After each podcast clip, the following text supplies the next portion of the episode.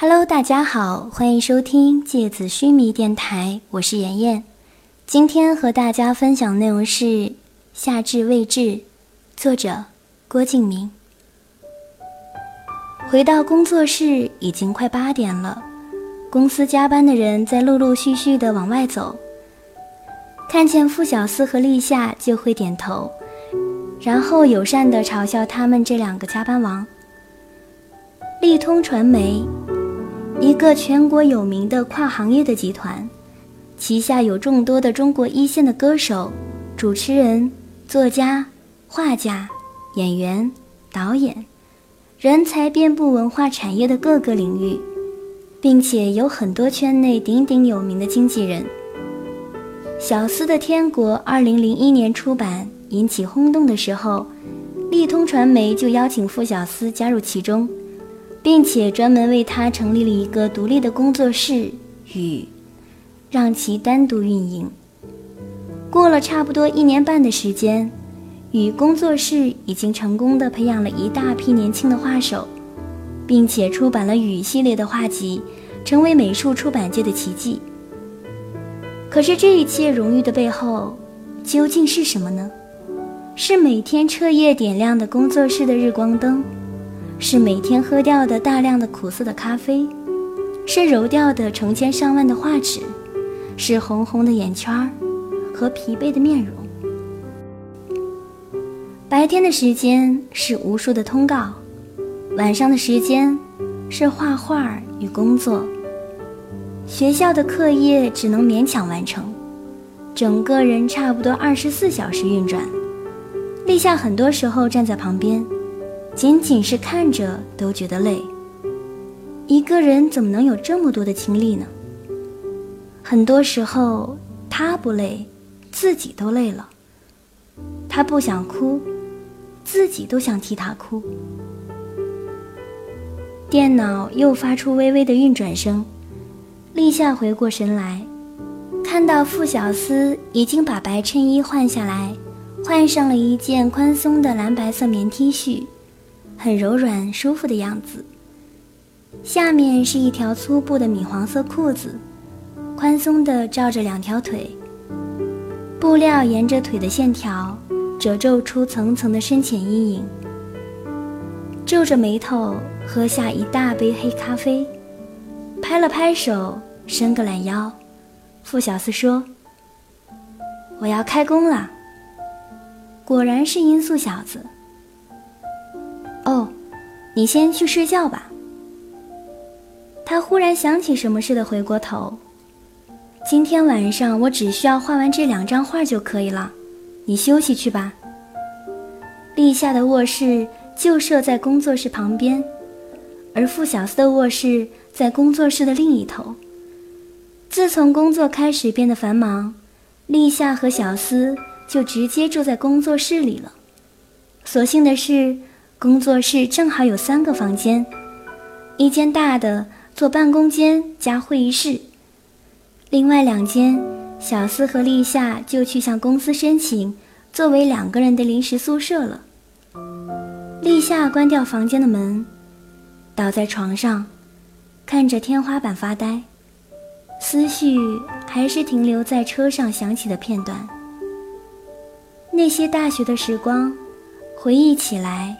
竟然带出比高中时代还要模糊久远的光晕，像是已经告别了不知道多么久远的时光后，重新想起一样。而自己现在也才大四，尽管不用再去学校上课，毕竟是实习期间，没有毕业，依然可以厚着脸皮说自己是大学生。可是。自己在还是大学生的时候就开始回忆自己的大学时代，这未免太夸张了点儿吧？外面房间传来一些细小轻微的声响，仔细听可以分辨出空调运转的声音、电脑风扇发出的声音，还有夹杂在其中偶尔响起的傅小司咳嗽的声音。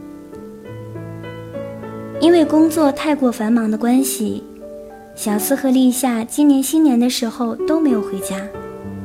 除夕夜，广场上有烟火表演，两个人跑出去看了。回来的路上，冻得直打哆嗦。可是看着小思笑得微微眯起的眼睛的脸，立夏又觉得世界重新变得温暖。站在马路边上，一直打不到车，后来不得不走了一大段路去乘地铁。地铁里的人非常的多，像沙丁鱼罐头里的鱼一样挤在一起。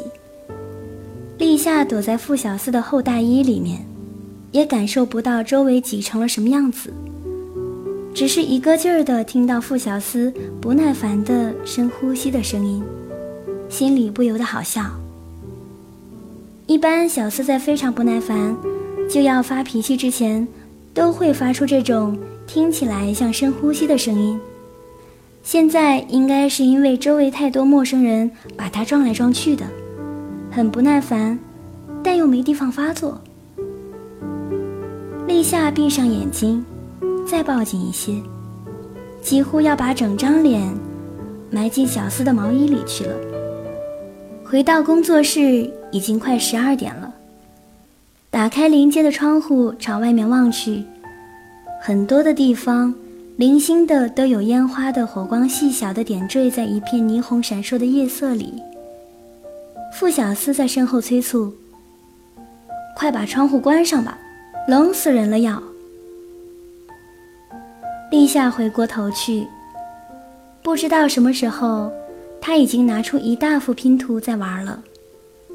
他还是改不掉从小养成的爱好，非常爱玩拼图，越大越复杂的他越喜欢。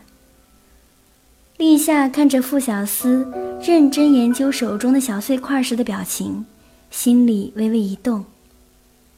那个，要不要问呢？嗯，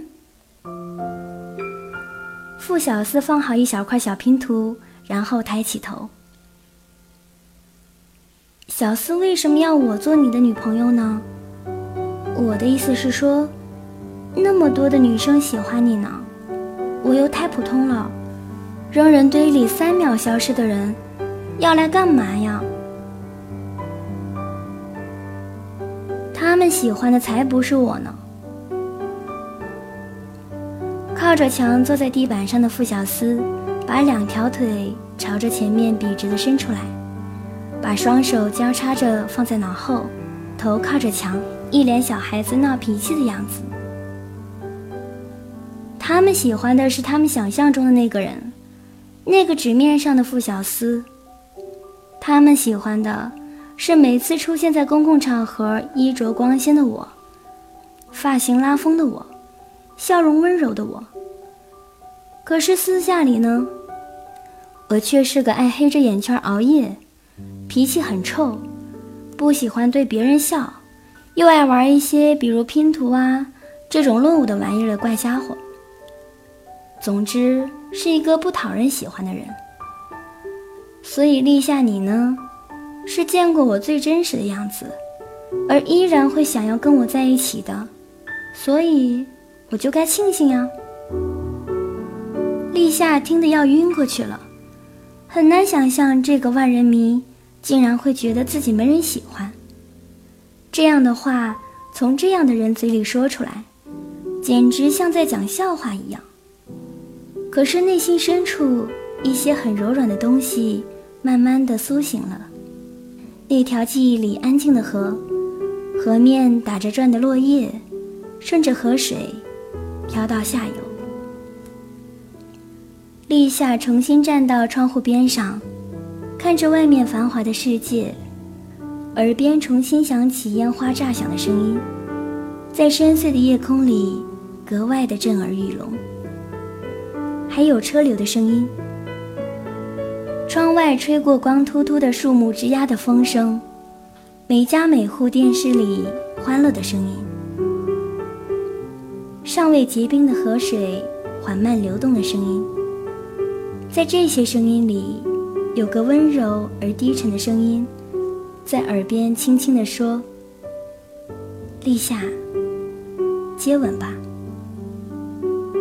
醒过来的时候是早上七点，公司的人还没有开始上班，所以整栋大楼还显得很安静。立夏打开房间的门，抱着枕头晃着出了房间，看到依然坐在电脑面前的傅小司。又是整晚没睡觉吧？半长的头发乱糟糟的，七翘八翘，一双眼睛像兔子一样红。听到立夏开门的声音，傅小司转过头来，对着刚起床的立夏说了声早安。然后是一个温柔的笑容，可是瞎子也看得出来，笑容里盛放的满满意意的疲倦。立夏说完早安之后，心疼地看着憔悴的傅小司，看了一会儿，就想起昨天晚上梦里的情形。那双放在自己腰上的手，和一双有力的胳膊，还有男生的温暖的毛衣带来的毛绒的质感，混着他爱惜的不得了的头发上的青草香味，脸颊的温度，下巴上因为粗心没有刮掉的胡渣，以及薄薄的嘴唇，还有男生口腔里。天生和女生不同的干净的味道，所有零散的部分像是打乱的拼图，合在一起的时候，就变成那个在除夕夜窗前和自己接吻的傅小司。立夏，接吻吧。想到这里，脸就像发疯一样烧起来，内心闪过一连串不相关的画面。蘑菇云爆炸，以及非洲群象大暴走，一瞬间气氛尴尬的要死，甚至都不敢抬头去看那个在电脑前写写画画的男生，喉咙里也很不舒服，咽了好多口水，结果还是弄出了一声。傅小司回过头来。盯着自己面前的这张番茄一样的红脸，饶有兴趣的上下打量着，然后眯起眼睛，有点坏笑的说：“喂，做了什么坏梦吧？要死啊你！”立夏把枕头丢过去，被说中心事的尴尬，慌乱地在空气里穿梭着。都可以看见空气被急躁的情绪带动出透明而紊乱的涟漪。干嘛学陆之昂那个小痞子讲话呀？傅小司接过丢过来的枕头，微微的笑着，可是笑容就那么渐渐的弱了下去，脸上的表情一秒一秒变着幅度，最后变成一张微微忧伤的脸。他顺势把枕头抱在胸前，两只脚缩到椅子上去，抱着膝盖，把下巴放到曲起来的膝盖上。这些动作缓慢的发生，像是自然流畅的剪辑，最后成型，定格为一张望着窗外、面无表情的脸。我哪有学他的样子讲话呀？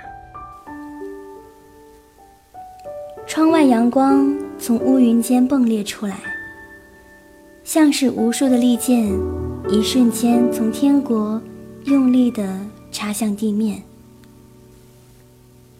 鸟群匆忙地在天空飞过，划出一道一道透明的痕迹，高高的贴在湛蓝的天空上。匆忙到来的春天。忘记了把温暖和希望一起带来。